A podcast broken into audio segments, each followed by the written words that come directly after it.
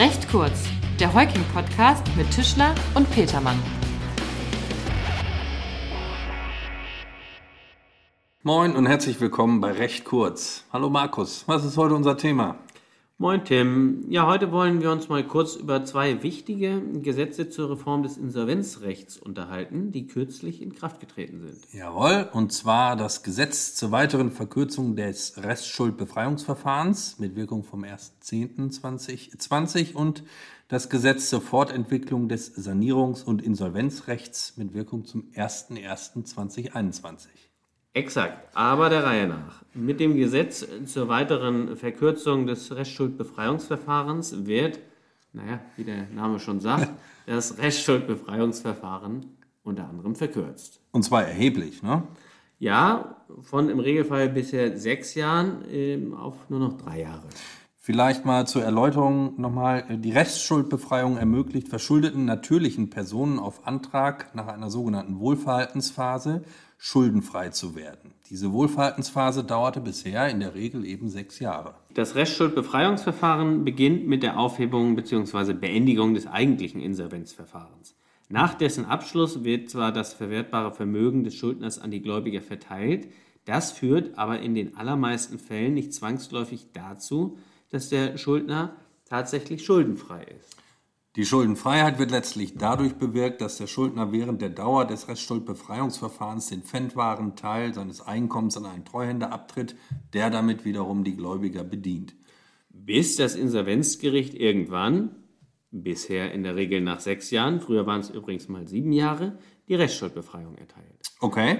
Die Verkürzung des Restschuldbefreiungsverfahrens ermöglicht den Schuldnern also einen viel schnelleren Neuanfang. Mit dem Gesetz werden übrigens Vorgaben der Europäischen Restrukturierungs- und Insolvenzrichtlinie umgesetzt. Dabei gelten die Regelungen aber über die Vorgaben der Richtlinie sogar hinaus. Nicht nur für unternehmerisch tätige Schuldner, sondern auch für Verbraucher. Zusätzlich gilt die Verkürzung des Restschuldbefreiungsverfahrens auch rückwirkend für alle Insolvenzverfahren, die ab dem 1.10.2020 beantragt wurden. Es werden damit also auch Schuldner bei einem wirtschaftlichen Neuanfang unterstützt, die durch die Covid-19-Pandemie bereits in die Insolvenz geraten sind. Gibt es weitere Änderungen, Markus?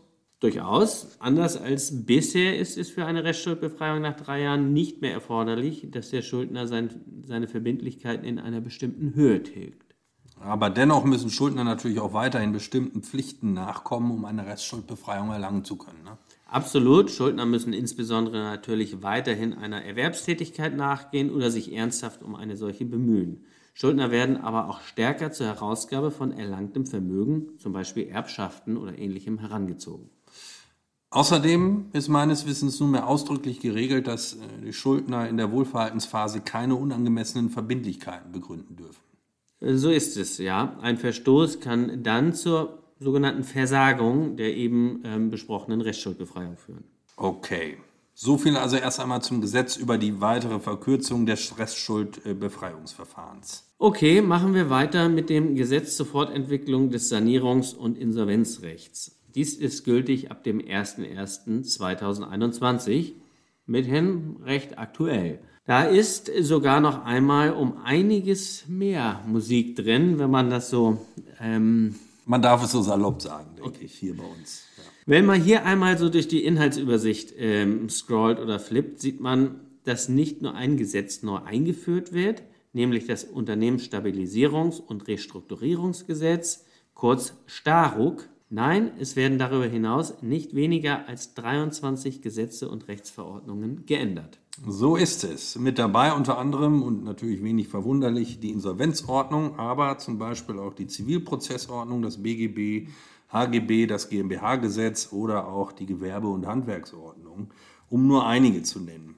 Kern des Gesetzes bleibt aber das neu geschaffene Unternehmensstabilisierungs- und Restrukturierungsgesetz, kurz STARUG. Worum geht es dabei im Wesentlichen? Nun, mit dem STARUG hat der Gesetzgeber jetzt ein Verfahren zur Sanierung von Unternehmen geschaffen, das Eingriffe in Gläubigerrechte auch ohne Insolvenz- bzw. Insolvenzplanverfahren ermöglicht. Also ein präventiver Ansatz. So ist es, wobei die wesentliche Neuigkeit darin besteht, dass mit dem Starruck Unternehmenssanierungen außerhalb einer Insolvenz gegen den Widerstand von Gläubigerminderheiten durchgesetzt werden können. Das gab es bisher im deutschen Recht schlicht überhaupt nicht. Mal abgesehen von ganz, wirklich ganz engen Ausnahmen. Okay, darauf müssen wir, denke ich, erstmal nicht weiter eingehen. Richtig ist, genau, die außergerichtliche Sanierung setzt bei Eingriffen in Gläubigerrechte ja stets die Zustimmung aller betroffenen Gläubiger voraus. Mit dem Staro kann ein Insolvenzverfahren jetzt aber auch vermieden werden, wenn die betroffenen Gläubiger einem Sanierungsplan lediglich mehrheitlich zustimmen. Ne? So ist es, ja. Einen solchen Sanierungsplan kann das Unternehmen grundsätzlich in eigener Verantwortung ausarbeiten und dann mit den Gläubigern verhandeln. Zur Annahme des Sanierungsplans ist es nach dem Staruk aber dann erforderlich, dass zumindest eine gesetzlich definierte Mehrheit der Gläubiger dem Sanierungsplan zustimmt. Ja, hier vielleicht einmal der Hinweis, dass es sich nicht zwangsläufig um die Mehrheit der Gläubiger insgesamt handeln muss. Die Gläubiger werden nämlich je nach Art ihrer Rechte in Gruppen eingeteilt und in jeder Gruppe muss dann grundsätzlich eine qualifizierte Dreiviertelmehrheit der Gläubiger dem Plan zustimmen. So ist es. Und hat die erforderliche Mehrheit der Gläubiger dem Sanierungsplan zugestimmt, kommt der Plan zustande, wenn das Restrukturierungsgericht den Plan bestätigt. Dieser Begriff ist übrigens auch neu, ne? Restrukturierungsgericht, den gab es vorher auch Gab es vorher auch nicht, genau. Äh, welches Gericht ist das Restrukturierungsgericht, Markus? Das Restrukturierungsgericht ist grundsätzlich das Amtsgericht, in dessen Bezirk ein Oberlandesgericht seinen Sitz hat. Dies bedeutet eine höhere Verfahrenskonzentration als bei Insolvenzverfahren. In den Insolvenzsachen ist es nämlich bislang die Regel, dass dasjenige Amtsgericht als Insolvenzgericht zuständig ist, in dessen Bezirk ein Landgericht seinen Sitz hat. Das heißt, es gibt wesentlich mehr. Ähm, so, kommen wir zurück. Die Bestätigung erfolgt auf Antrag des Schuldners, sofern nicht von Amts wegen zu beachtende Versagungsgründe vorliegen. So etwa, wenn der Schuldner gar nicht drohend zahlungsunfähig ist oder wesentliche Vorschriften zum Inhalt des Plans oder seiner Annahme durch die betroffenen Gläubiger nicht beachtet worden sind. Genau. Darüber hinaus kann die gerichtliche Bestätigung des Sanierungsplans aber auch auf Antrag eines betroffenen Gläubigers versagt werden, Voraussetzung hier ist, dass er durch den Sanierungsplan voraussichtlich schlechter gestellt wird, als er ohne den Plan stünde. Allerdings sind antragsberechtigt nur die betroffenen Gläubiger, die dem Plan bereits im Abstimmungsverfahren widersprochen haben. Jawohl.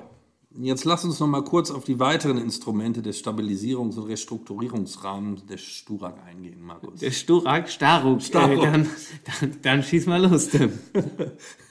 Gern, Sturak, Staruk, ja. Ähm, also zu nennen ist äh, zunächst weiterhin, dass der Schuldner statt der selbstgesteuerten Planabstimmung mit den Gläubigern auch die Durchführung eines gerichtlichen Planabstimmungsverfahrens beantragen kann. Weiterhin besteht die Möglichkeit, Fragen, die für die Bestätigung des Restrukturierungsplans erheblich sind, vorab gerichtlich prüfen zu lassen.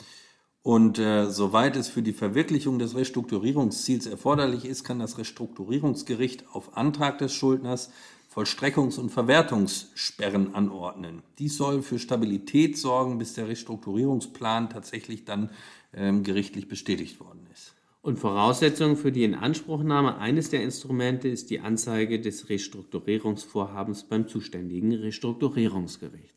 Genau. Der Schuldner kann von den Instrumenten, die wir gerade genannt haben, grundsätzlich eigenständig Gebrauch machen. Unter bestimmten Umständen sieht das Staruk jedoch zwingend die gerichtliche Bestellung eines sogenannten Restrukturierungsbeauftragten vor. Auch ein neues Wort. Ähm, unter anderem, wenn die Rechte von Verbrauchern oder mittleren oder Kleinstunternehmen betroffen sind. So ist es. Markus, wenn wir jetzt schon den Restrukturierungsbeauftragten angesprochen haben, sollten wir aber auch noch darauf hinweisen, dass das Staruk daneben auch die Person eines sogenannten Sanierungsmoderators vorsieht. Und wiederum ein neuer Begriff, der Sanierungsmoderator wird nur auf Antrag des Schuldners bestellt. Er steht ebenfalls unter der Aufsicht des Restrukturierungsgerichts, hat aber weniger Befugnisse als der Restrukturierungsbeauftragte.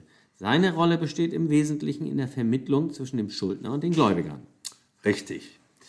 Aber bevor wir jetzt weiter in die vielschichtigen Details des Stabilisierungs- und Restrukturierungsrahmens einsteigen. Staruk. Staruk, danke. Man könnte hier sicherlich noch äh, einige Abzweigungen nehmen. Lass uns mal äh, trotzdem zum Schluss kommen jetzt in unserem kleinen Podcast und festhalten, was wir bisher herausgearbeitet haben. Dann schieß mal los. Okay, also erstens, mit dem Restrukturierungsrahmen wird die Lücke zwischen außergerichtlicher Sanierung und dem gerichtlichen Insolvenzverfahren geschlossen. Das heißt, die Instrumente des Staruk richten sich an Unternehmen im frühen Krisenstadium, das heißt an Unternehmen, die lediglich drohend zahlungsunfähig sind. Mhm.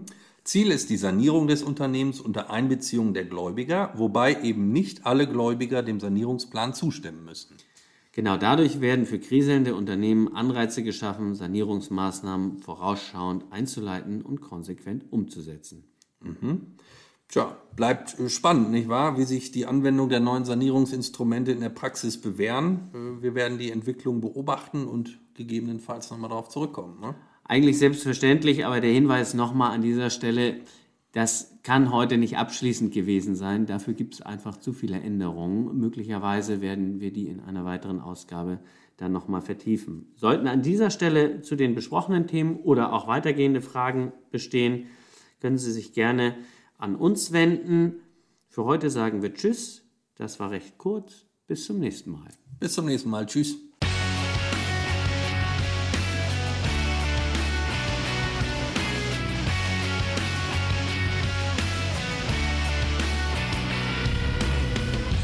Das war recht kurz, der Heuking-Podcast von und mit unseren Rechtsanwälten Tischler und Petermann. Sie erreichen uns unter heuking.de.